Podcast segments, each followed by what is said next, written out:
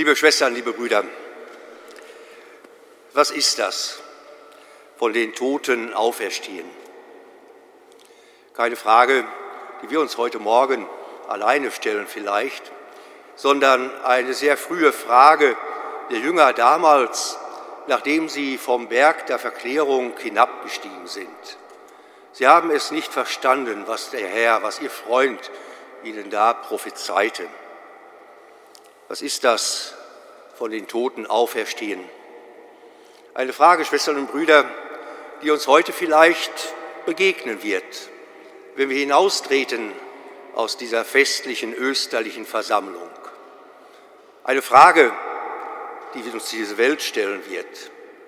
Eine Frage dieser Welt und an diese Welt. Ist es wirklich nur ein mirakulöses Naturereignis einer Lebendigmachung eines Toten, also die Wiederbelebung einer Leiche, die wir heute miteinander feiern? Ist es das Aussetzen von Naturgesetzmäßigkeiten?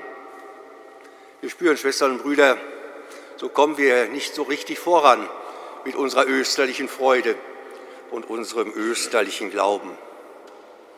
Ich glaube eher, dass es die Erfahrung auch der Jünger war, einen Weg dieses Begreifens, im wahrsten Sinne des Wortes, dieses Begreifens der Auferstehung zu machen. Es ist ein unbeschreibliches Paradoxum auch für die Jüngerinnen und Jünger damals gewesen. Eben keine wiederbelebte Leiche ihres Freundes, sondern einen von Gott her neu und für immer Lebenden zu begegnen. Und dennoch, Schwestern und Brüder, damit unsere österliche Freude vollkommen wird, die Frage, können wir als moderne Menschen solchen Zeugnissen Glauben schenken?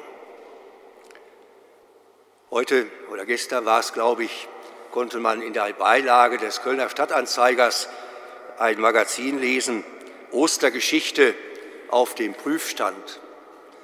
Ich glaube, das sagt vieles aus, auch wie viele Menschen zu unserem Osterglauben stehen. Und dennoch, eines dürfen wir auch hier schon festhalten.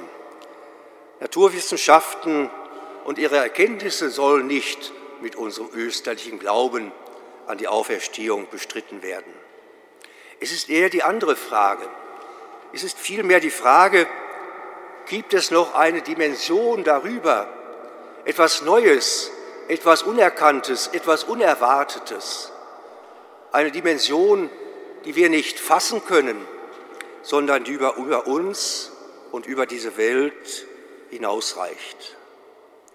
Kann es wirklich nur das geben, so dürfen wir als glaubende Christinnen und Christen fragen, was es immer gab?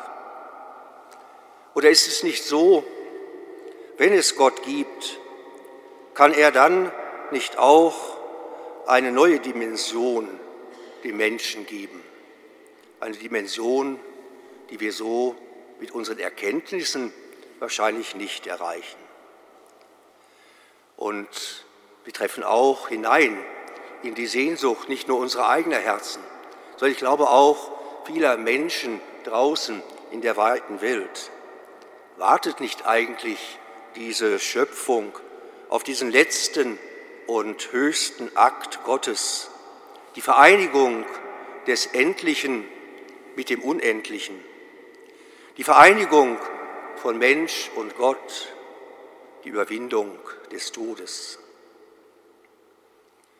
Wir können sagen, Schwestern und Brüder, weil wir es glauben, Auferstehung liegt wohl in der Logik Gottes im Umgang mit uns Menschen.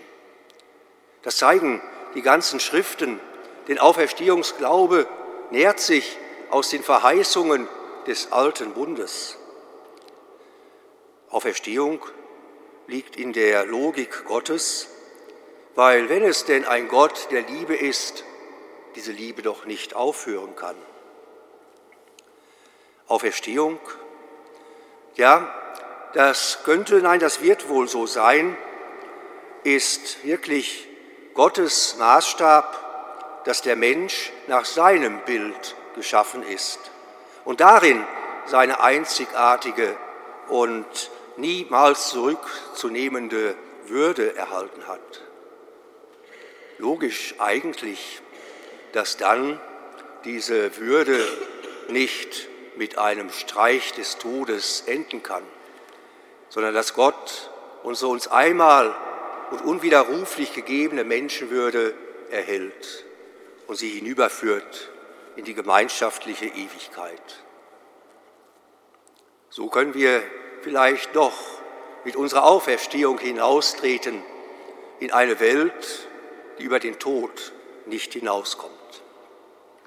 Aber mehr noch, wenn Auferstehung die logische Konsequenz dieser von Gott geschenkten einmaligen Würde von uns Menschen ist, diese unwiderrufbare Liebe, dann hat Auferstehung Konsequenz. Dann ist es nicht das Vertrösten hinein in die jenseitige Gemeinschaft aller Heiligen, sondern dann fängt Auferstehung glaubwürdig auch schon hier und jetzt in dieser Welt an. Überall dort, wo die kleinen oder großen Schatten des Todes auf unsere Menschenseele und auf unserem Menschenleben liegen.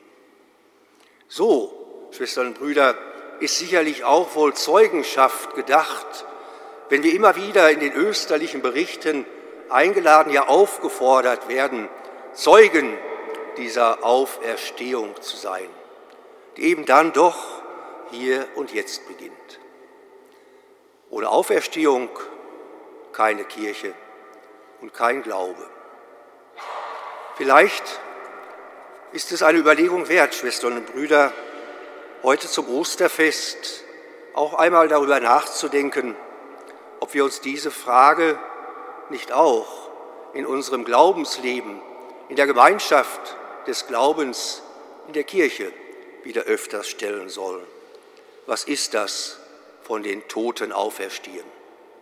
Dass wir auch in unserem gemeinsamen Denken und Sprechen über die Zukunft der Kirche diesen Wesensgrund, diesen Grundstein unseres Glaubens wieder stärker in den Vordergrund rücken und erst aufgrund der Auferstehung die zweitrangigen Fragen beantworten, die wichtig sind, aber alle nur im Licht der Auferstehung.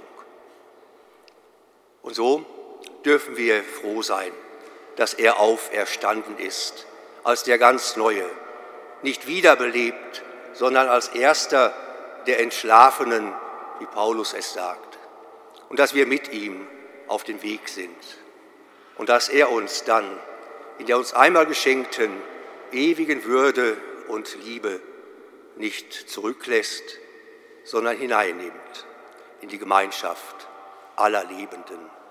Amen.